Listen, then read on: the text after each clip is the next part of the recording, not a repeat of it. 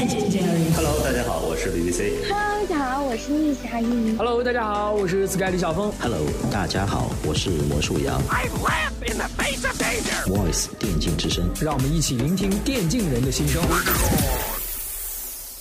欢迎您来到我们今天的 Voice 电竞之声。前段时间，LCK 赛区的队伍 CEO 在社交媒体上发起了一项投票，讨论选手薪资是否应该被公开这个话题。那结果是，投票当天有百分之七十九点四的人认为应该公开。就是我初印象啊，因为我们体育看多了，我们看很多职业体育，因为工资我们基本上都是透明的吧，是基本上都是透明的。你别说什么 NBA 和英超什么的了，就算 CV 现在也有这个工资的什么 A 档、B 档、C 档、D 档，对吧？是你虽然没有详细到多少，但是它至少在什么级别你是知道的啊。所以今天我们就说的就是电竞选手的薪资，他们的工资应不应该公开？我平时在工作当中，就是？我们每个人的收入也不应该是公开的吧？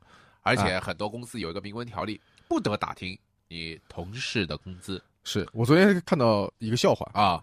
就是有人说公司群里面说嗯禁止互相打听工资是多少，对呃违者罚款两百元。第然后下面接着的人说，哇，这罚的也太多了吧，我的工资只能够罚四十次款。呃，然后后面的人说啊，我只能罚三十五次款。然后是没有互相打听，对，是没有互相打听，但其实，在群里面每个人都把自己的工资自爆是报出来了。所以其实工资收入对于职场的每个人来说，其实是蛮敏感的，而对于一家企业来说，也是一件比较敏感的事儿。给多少？给你多还是给他多啊？人和人之间是有差别的嘛。是的，那为什么给你多？为什么给他少呢？有的时候不是一句话两句话能说得清的。那在电竞的这个领域当中，嗯选手的工资，嗯其实很大程度上就是是比较混沌的，比较个人的一啊件事情。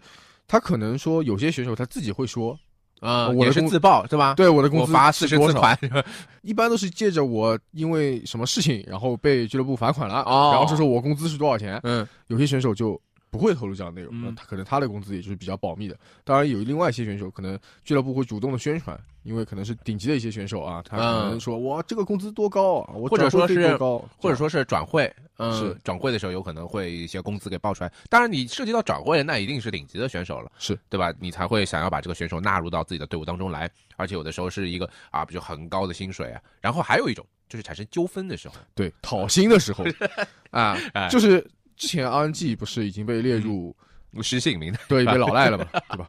下面就有很多啊嗯之前的前职业选手，包括曾经受雇于他的一些啊工作人员啊，在微博讨薪。当然，职业选手讨薪，其实我们嗯一开始第一篇嘛，就是他欠了我多少钱啊，的工资和奖金没有还，那对吧？然后就简简单单一句。到后面第二次讨薪呢嗯，就变成了他欠我工资多少钱，嗯奖金多少钱，啊啊明细对，是哪场比赛的奖金嗯啊？是哪一年几月份到几月份的工资啊？就开始明细就出来了啊。那这样我们其实就可以得出他的平时的呃收入大概对一个月是多少啊？和嗯自己再比一比那种。大家其实你是作为一个普通人，你如果看微博看热闹的话，你会觉得说，嗯，其实我们都会有这种好奇心，对吧？对，人家也算是明星了，是吧？明星选手啊，人家的收入大概是多少？自己当然比是比不比不上了，但是人人收那么多，但是好像没有拿到这份工资的时候，你心里又有一种看热闹不嫌事儿大的那种感觉，是对吧？然后，所以现在要讨论到薪资为什么要被公开，所以到底为什么为什么要公开这个电竞选手的薪资为什么会讨论这个话题啊？啊？因为说现在也没有一个明文规定或者说约定俗成的这样的一个大家都认可的这样一个条例，能够说我大家都是一起公布薪资，还是说大家都一起不公布薪资，嗯还是说你能不能允许选手自己自报啊，说自己的、呃能不能自报也没有说薪资是多少钱也没有说啊那互，相打探可以吗？这一个一个疑问肯定是从传统体育的透明的薪资的这样制度来借鉴过来的。嗯，嗯，因为电竞电竞确实也是想走一个职业的竞技的道路。那么一说到竞技职业体育，你就会联想到 NBA，联想到英超，联想到欧洲足球。如果说到薪资的话，确实他们的工资我们很多人都是比较清楚的。是 NBA 是只明细到多少多少万，多少多少多少，后面都有，甚至你查到多少美金几元是也查得到，都查得到。而在欧洲足球呢，可能就多少万，呃，查得到。后面就是有一点零碎的，你就查不到了。但你查到多少万，其实也已经够了。够了，对吧？啊周薪几十万，那当然也有那种我们知道转会费啊，啊都是非常透明的，大家都知道啊。你今年又一亿多少引进了一个什么样的球员。嗯那么在传统体育当中啊，选手薪资透明或者说部分透明嗯带来的好处其实还是很明显的。一方面来说，对于参赛球队和俱乐部来说，薪资的一个公开透明有利于队伍做出长远的规划。做出更科学的这样一个财务的规划，有些联盟它还有像 NBA 它有工资帽的制度，嗯嗯你计算每个人选选手每个球员的工资啊，已经相当于计算球队的实力啊，嗯你基本上可以划等号了。对，突破工资帽突破了多少？嗯，突破的越多，可能说你这支球队纸面上的实力就越强。对。然后呢，因为它工资帽和奢侈税，相当于是构成了它整个薪资的一个空间和体系，你都是在这个空间体系下。NBA 所有的球员的工资，甚至都是和这个工资帽的高低是有关系的，它是按照比例。就比如说今年工资帽，我打个比方是一万，你这个明星球员最高拿到的就是百分之二十五，就是两千五百块钱嗯最高。如果明年工资帽上升呢？啊，给大家举个例子，就是他有这个商业的合作呀，有赞助啊，啊，这今年市场做的特别好，明年工资帽上升了，从一万上升到了两万。你如果在明年再去签一个合约，你还是顶薪球员，你还是百分之二十五，你原来只能拿两千五了，现在你就能拿五千了，他就是这么就上去了，嗯啊，他是完全是按照这个体系来计算的。你在球场上的每一分每一秒，你的数据都被记录着。嗯那你作为球队的数据分析师来说，他可能会综合这个数据啊，啊，每个数据可能有不同的加权项，最啊后得出来你一个总分。那其实就跟我们玩二 K 一样了，每个球员有一张自己的啊牌，上面有多少分，进攻多少分，防守多少分，身体素质多少分，嗯最后有一个总分。在这样的一个情况下，呃，严谨的表现评估系统是必须的，但是在电竞领域方面，你是很难做到的。就像我们刚刚说的，你嗯。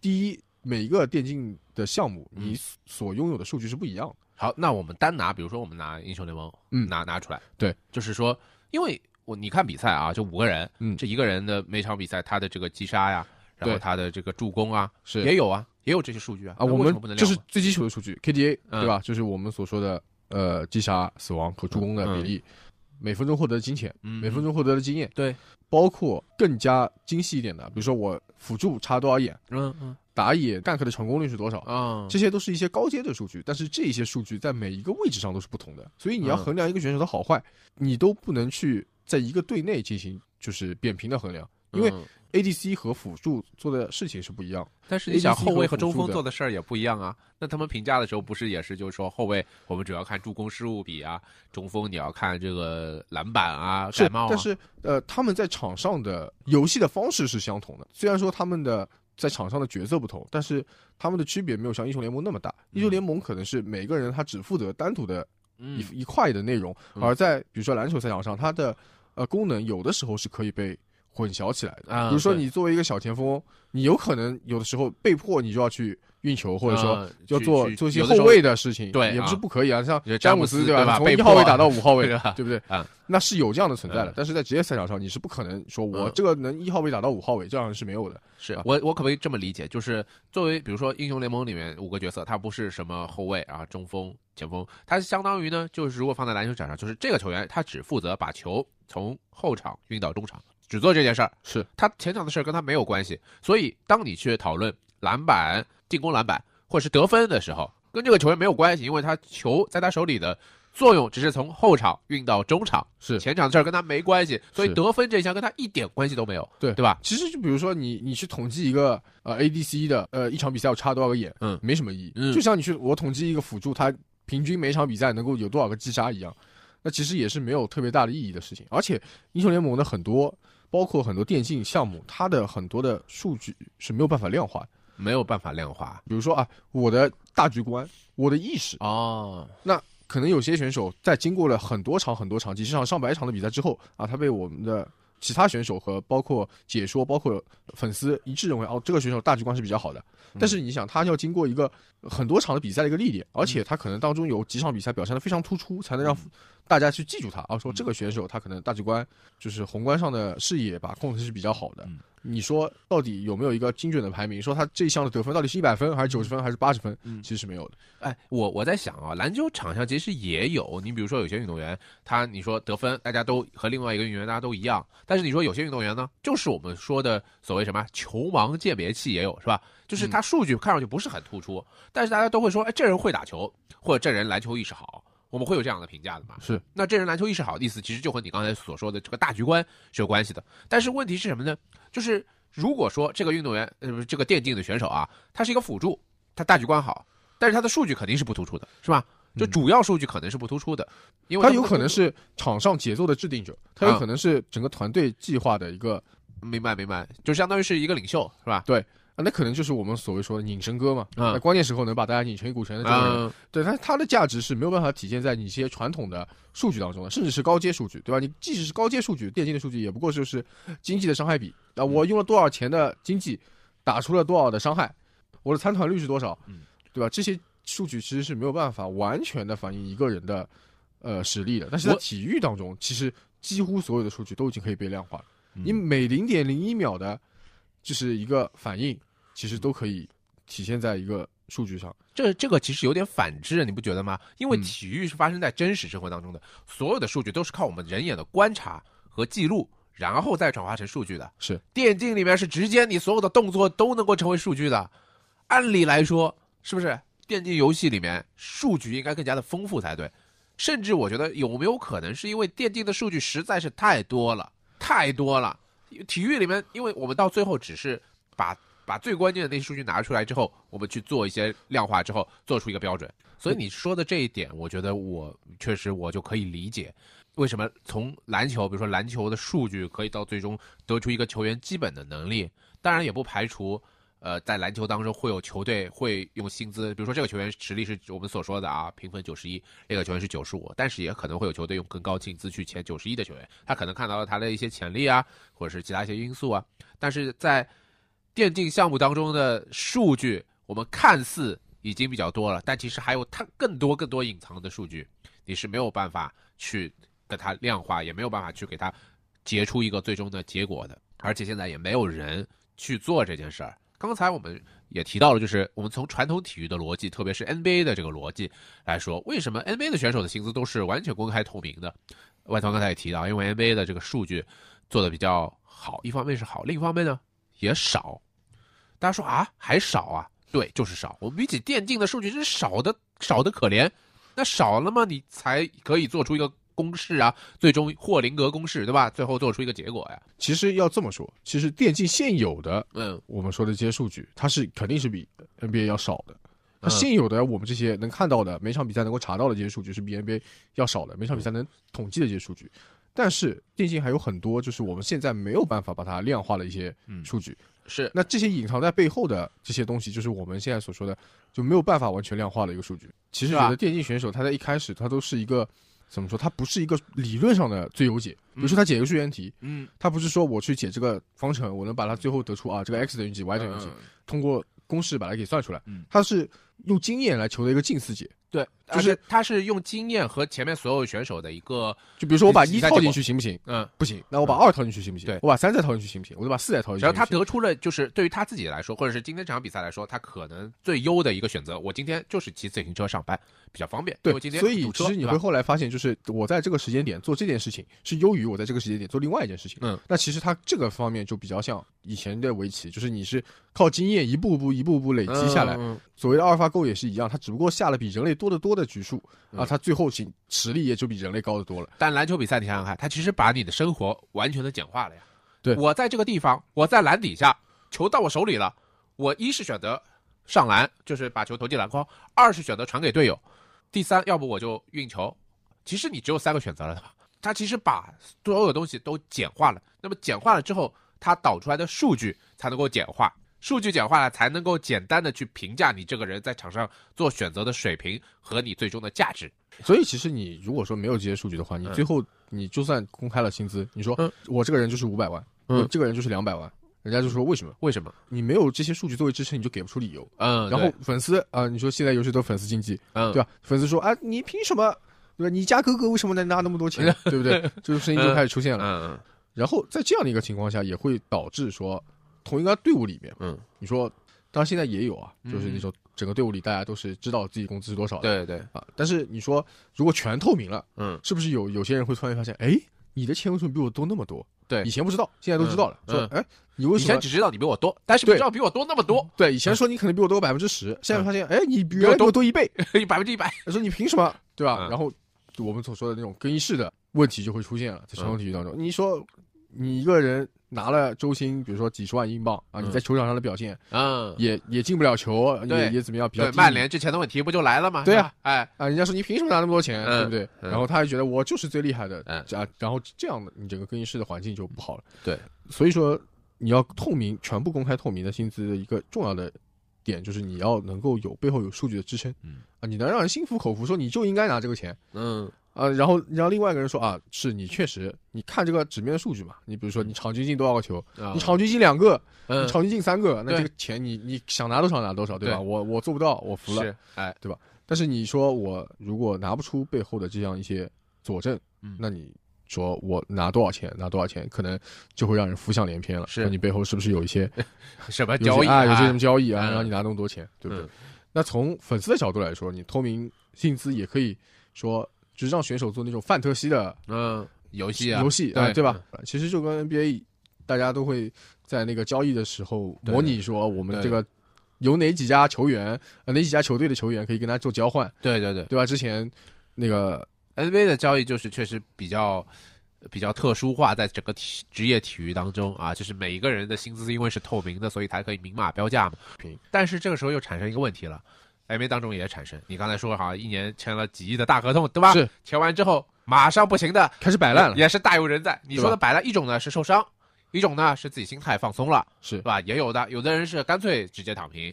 因为之前努力了好几年，说说，哎呀，我想赚个大合同，几亿的，什么五年两亿，签完，签完之后呢，说好了，终于躺平了，我这个两亿合同拿到手了，开始打养生球了。啊，养生球，或者是今年夏天干脆就吃吃喝喝，然后体重增长了一倍，是吧？嗯这球还怎么打？有人有有这样的人在啊，是有些球员的状态下滑了，状态下滑，那那就变成什么呢？然后有球迷开始指责了，一年拿那么多钱是吧？拿那么多钱，场上表现还不如什么怎么样的球员？是有了，那那你说，如果放在电竞里面那些选手，那岂不是受到的争议，就是原本拿高薪的那球员面对的压力会非常非常大呀？是，都会啊给你带来心理负担。就是啊你水平比较高，那你你要拿那么多的钱，哎，那我对你的要求也就会比那些拿了钱少的人要求更严，更严而且不止你表现几倍啊必须更好。对啊，就是选手状态起伏，一定会有起伏的这样一个客观的情况下，嗯，那么观众和粉丝的高要求会给选手带来这种不必要的争议。那么我们都知道电就电子竞技菜是原罪，啊，那你在这个情况下，你可能以后骂选手的情况可能也会变多了。，对，但其实从另一个角度来说，你就算不公开薪资，就是某些顶级选手，你在观众中的就是定位就已经在这个地方。哦啊，，你不会说突然之间说某一个我们默默无闻的选手突然之间被爆出来说，哎，原来他是个顶薪选手，哦这不太可能，对吧？那你平时受人关注的，嗯那你一定是工资高的，嗯对吧？你平时受人关注低一点的，你肯定是薪资比较低的。那原本大家其实有一个模糊的概念，就觉得你这个工资就应该比其他人高一点，嗯你只不过现在是公开了而已嘛。嗯那你既然拿了这份钱，你就应该就被人被人监督，或者说被人拷打也是没有办法的事情。对的，这和呃篮球、足球的这个发展是一模一样的、嗯啊。那除了我们前面说的这个之外呢，还有一个原因，就是嗯为什么传统体育可以公开的，呃，公布他的薪资，就是因为他有一个球员工会。啊，他对于职业联盟和球队来说，就是由球员组成的球员工会是保障选手权益的组织。是那工会可以帮球员集体去协议这样一个劳动合同。对对对，啊呃，球员 NBA 的球员工会，他的工作就是每年不是每隔几年之后要和 NBA 去谈判对的分成，就是你们 NBA 不是每年赚了好多钱吗？赚了好多钱，那么我我你们的这个收益多少是应该归球员？其实就是这个工资帽下边的球员的收入，他们球员的薪资应该占多少成？嗯，就是谈嘛，你球员到底占多少成，还是你你老板应该付出多少？如果没有这个球员工会去和 NBA 去谈判的话，那么老板们组成的这个联盟，那作为 NBA 来说，他当然是希望老板们能够能够是吧，能够过得开心了。对因为下面这就是这些球队的老板做成的这一支支球队啊，嗯那老板当然是希望用更少的钱能用到更好的球员了。对啊大家都是好球员，我们老板都串通一气，三十个队，同样所有人开始压价。压价，所有人都压价呀。我们少，大家一起少一点钱，对于大家都是好事儿。这时候就需要球员工会站出来说，不行啊，我们要一定要定好球员的薪资是占百分之多少。那老板这也想一想，是可以让一些利益给你们，可以完成互相之间的这个平衡。对，所以说这就意味着他们球员的个人薪资在他们本身球员工会当中就是透明的，嗯，对吧？因为你们达成的这样一个协议嘛，哎，你们去谈判了嘛，完了之后你们球员之间的互相之间的工资应该对于对方而言，对于球员而言是透明的。嗯这样的一个现在他们的一个公开薪资，只不过是把自己本来自己知道的事情让大家都知道了而已。嗯，那对于这方面，其实抵触这样抵触的情绪会比较少一点。而且，为什么传统体育可以做这样的一个事情？因为有球员工会，他去商讨这样一个劳动协议。对那另一个方面就是，虽然说电竞现在也有那种像类似于 NBA 的工资帽的制度，嗯但是现在电竞没有说这样这种维护选手利益的这样这种集体对选手工会嗯啊、电竞选手工会嗯还没有。在选手们还没有结成利益共同体的时候，那你说透明薪资一定会带来就是不换平换换不均。你没有抱团嘛？你的球员还没有说我达成一致，哎啊，我说我们作为一个整体去跟球队老板我们去谈谈判。那你现在这样的情况就是啊，你我公布薪资了，哎嗯，就会说，哎，你这个钱为什么那么多？我这个钱为什么那么少？哎但是就是你要首先做到团结，对，然后你才可以去公开这个薪薪资。通常来说，球员工会代表球员和球队谈判，他们会谈到这种薪酬啊、福利啊这样的，就就是是最高支出、最低支出。对，从规则的根本上，相当于是谈下来。对就是我们今年这几年的规则上，比如说从百分之五十一升到百分之五十二，就是是谈完谈完白纸黑字写下来，接下来这几年就按照这个走，然后过几年这协议重新再来谈，是是吧？那这个东西就是是选手认认可，啊然后球队老板认可，整个联盟盟、商业联盟也都认可的。嗯但问题是在电竞里不是不只是这样，嗯，你光选手认可了，嗯光俱乐部认可了，好，光这个比赛赛事组织方赛事组织方认可，了是不够的。嗯为什么？因为你还有个大 boss 嗯啊，就是嗯，游戏厂商。厂商嗯。啊，他有知识产权，这意味着他们几乎对所有事情都有决定权。那嗯你说我真的建立了一个，你说电竞选手的工会，我去跟俱乐部谈完了，我们达成了协议，嗯。说工资应该怎么样，嗯。怎么样，怎么样，怎么样。谈完了之后，我游戏发行商出来一句话，你们之前达成的协议就没有用了，对，仍然会受到游戏发行商的管制。好比说在 NBA 和球队还有球员工会之上，有个叫做篮球之神的家伙，他说这不是乔丹啊，嗯这篮球之神，篮球归我管啊，我说怎么玩就怎么玩。我今年我不想看到有那么多的球员拿那么高的工资，我是篮球之神，嗯是吧？我说不行，削减一下，不削，这个赛事不给办了。我说给办就给办，我说不给办就不给办吧，因为这个赛事也是归我的，我不授权给你，不行吗？好，白玩，对白谈。所以理论上就是他可以拒绝就选手和团队就是俱乐部之间的任何协议，嗯。就是你这样子的，就是你辛辛苦苦做的努力，可能最后就因为呃厂商的一句话嗯啊就结束了。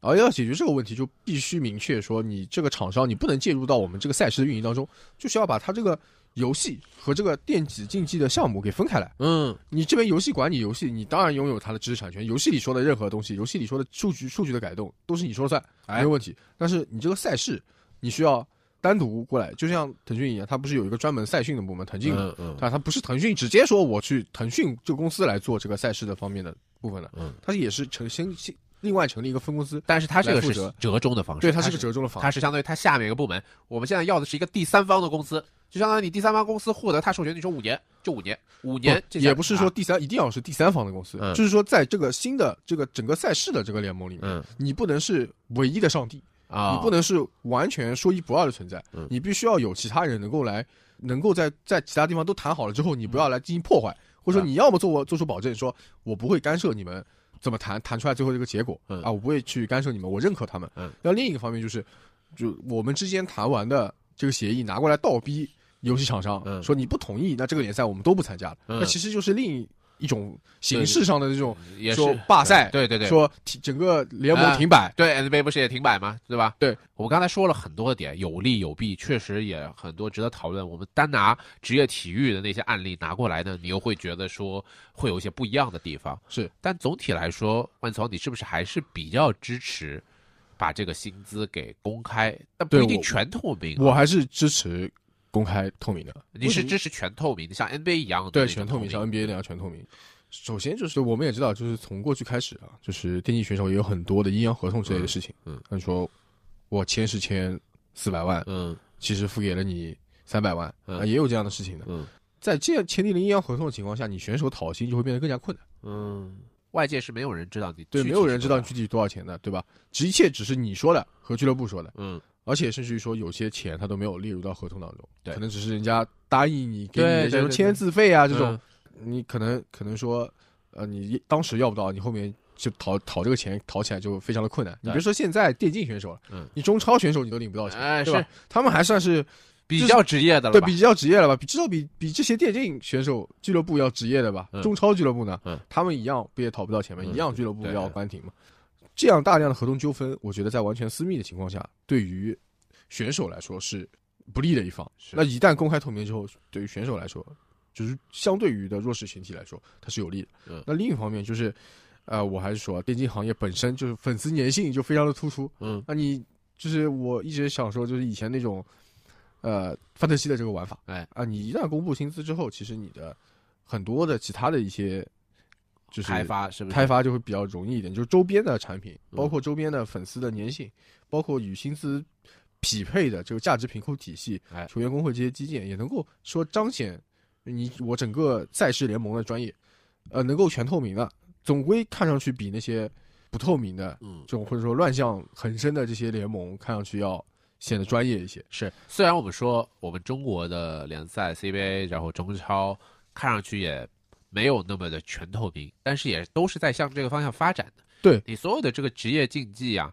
最终的目标，我觉得应该就是像你所说的要透明化、公开化，它是向这个方向发展，但是它走的路可能会比较长一点啊。嗯，那可能我说我不是一步到位嘛，嗯我一步一步来。对，我先像像比如像 CBA 这样第先公布一个 A B C D E 标准是吧？啊，对，定一个档次嘛，嗯你每个选手大概在哪一档，然后说我能够搞一个工资帽。嗯，啊，我限制你最强的选手大概在最高的一档的工资是在多少？对最低的一档的工资是在多少？嗯，然后你看也上 CBA 那样 A B C D E 嘛，嗯往往上选，然后之后再可能更进一步，像 NBA 这样说，我们每个人嗯签这个在工资帽的情况下，我们每个人可以最高签多少的合同？对每每个月多少？然后就是你可能说以后就会把选手的这样的一个工资给分开来，拆分开来，因为现在我们知道很多一份合同里面，它不仅仅是包含选手的工资，它嗯。包含了、呃每个月的工资、嗯奖金，嗯包括说我打比赛获得的奖金，我是怎么分配的，嗯包括他可能